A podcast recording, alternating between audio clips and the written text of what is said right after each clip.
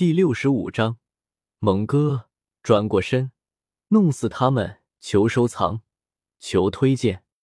清晨，旭日冉冉升起，柔和的光芒驱逐了黑暗。萧猛一夜无眠，而他的脚下堆着十几个烟头，脸上带有一股惆怅与呆滞。直到一抹刺目的阳光照射在他脸上时，他才有了反应，下意识的伸手挡住眼睛。哎，想那些干什么？现在过得不也挺好的吗？萧猛叹了气，轻声呢喃道：“从来没见过又不顾我和爷爷死活的亲爹亲娘，那就等于非爹非娘。既然非爹非娘，那就是陌路人，自己又何必因此而心生愤慨与不甘心呢？只是自己这一走，每年清明节可就没人替爷爷扫墓了啊！”萧猛的眸子微微一眯。拳头紧握了起来，你难道：“终有一天，我可以回到地球的。”他暗自深深的吸了口气，缓缓闭上眼睛，而后又豁然间睁开，将手中的烟头弹飞了出去，疼的一下站起身来，扭了扭脖子，伸了个懒腰。小不点儿贼鸟，赶紧起来了！看到躺在地上呼呼大睡的一娃二鸟一狮子。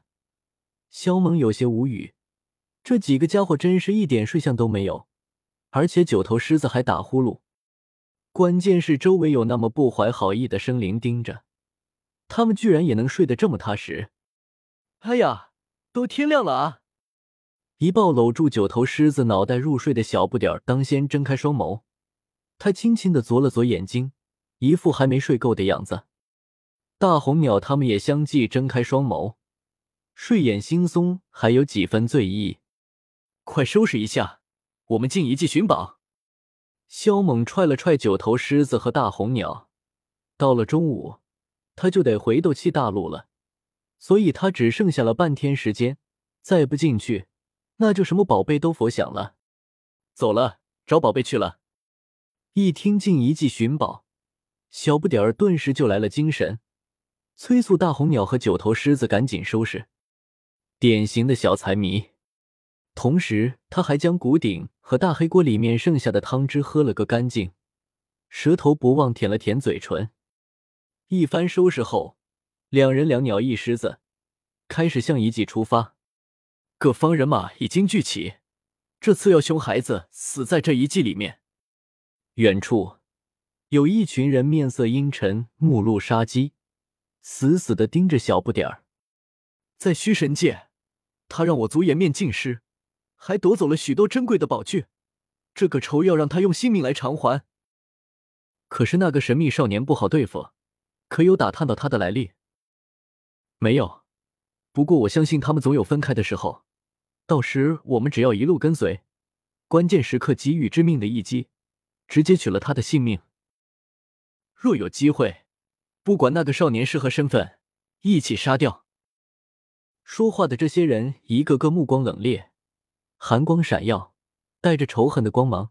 他们都非常强大，从外貌特征来看，都是施展了手段，瞒天过海进来的封印者。我很期待这里面的宝贝，我要统统将他们打包带走。熊孩子很兴奋，当先跨入遗迹。我们还是小心谨慎一些，这里面很危险。早先进去的那一批人，差不多都死了。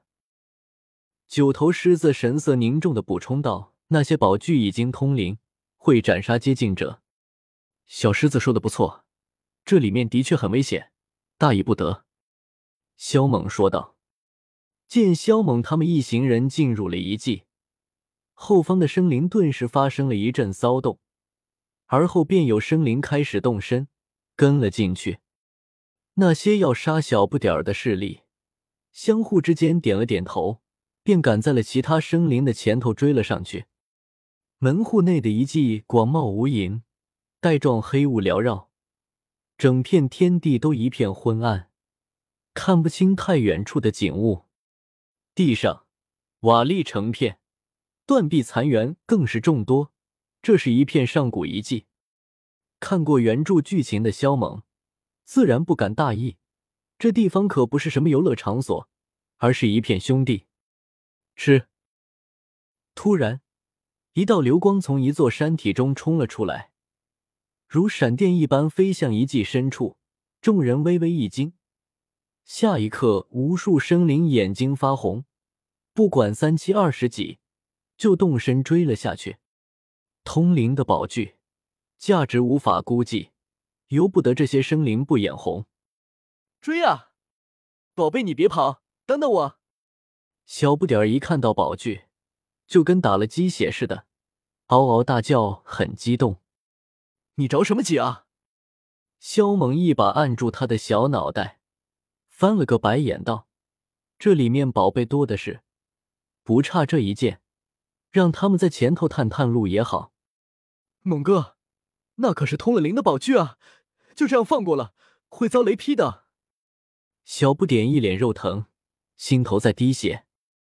小兔崽子，你没察觉到我们已经被人给盯上了吗？遇上这奇葩的孩子。肖猛有些头疼。什么？我们被人给盯上了？大红鸟先是一惊，随即冷笑道：“是那些家伙这么不开眼，居然敢打我们的歪主意，明摆着是没把猛哥你放在眼里啊！他姥姥的，简直是老寿星上吊，嫌命太长。猛哥，转过身，弄死他们！”大红鸟恶狠狠道。萧猛脸皮子狠狠的抽搐，这死鸟明摆着是想借他的手干掉盯上他们的大敌，免得他走后会遭到追杀。是什么人吃了雄心豹子胆，敢盯上我们？小不点儿的小脸顿时变得阴沉了下来。不过他并没有偏头看向身后，怕打草惊蛇，显然是想找机会把盯上他们的人给干掉。盯上我们的共有三拨人。他们分别在不同的方位，所以我们继续走，假装什么都不知道，找机会把他们全引过来，一起干掉。”萧猛说道。“好。”小不点儿点了点头。萧猛猜出了身后那三拨人的身份，应该都是冲着小不点儿来的。当初在虚神界初始地时，有人要夺小不点儿的宝骨，结果反被他给干趴下了。而且他将四大强族的人堆成四座人山，不说，还狠狠的敲诈了一次，这自然是结下了难以化解的大怨。四大族遇上他，必然是想除之而后快。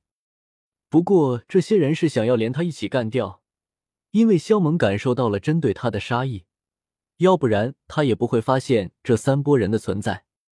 路上，萧猛与小不点儿他们商量了一个能将这些人引过来的对策。那就是他离开，要不然这些人没动手的胆量。这个遗迹极为浩瀚，一直通向大地尽头。除却瓦砾外，远方还有断山等，不时有宝光在昏暗的云雾中冲起。这里面的宝具都有生命，会时常变换位置，不会隐藏在一地。想要寻到一两件，还得靠运气。行走在这片废墟中。萧猛有种心悸的感觉，四处阴森森的，像是地府一样，让人头皮发麻。路上，凡是遇到他的生灵，都纷纷躲避开来，像是遇到了修罗恶鬼一般，面带恐惧。对此，萧猛并不在意。大老二，把眼睛给我放亮一点啊！说什么咱们也不能空手而回，不是？萧猛走了很远。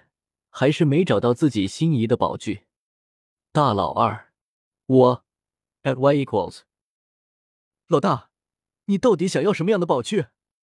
这一路来，咱们也遇到了不少，也没见你出手将其留下。大老二在心中咒骂一句后道。萧猛神色一滞，而后懊恼的拍了一下额头道：“都忘记跟你说了，我需要找一把刀。”刀。大老二有些诧异，道：“老大，你喜欢玩刀？我看你适合玩剑啊！”砰！他话刚刚说完，就没肖猛一巴掌拍了出去。“你你打我干什么？”大老二愤愤不满道：“我干你祖宗的！你当老子是傻子吗？好话歹话都分不清楚！”萧猛斜睨道：“再敢腻歪，老子一锅把你炖了！”哐当！突然，肖猛差点被一东西绊倒在地。他低头一看，瞳孔顿时巨缩，有金光射出。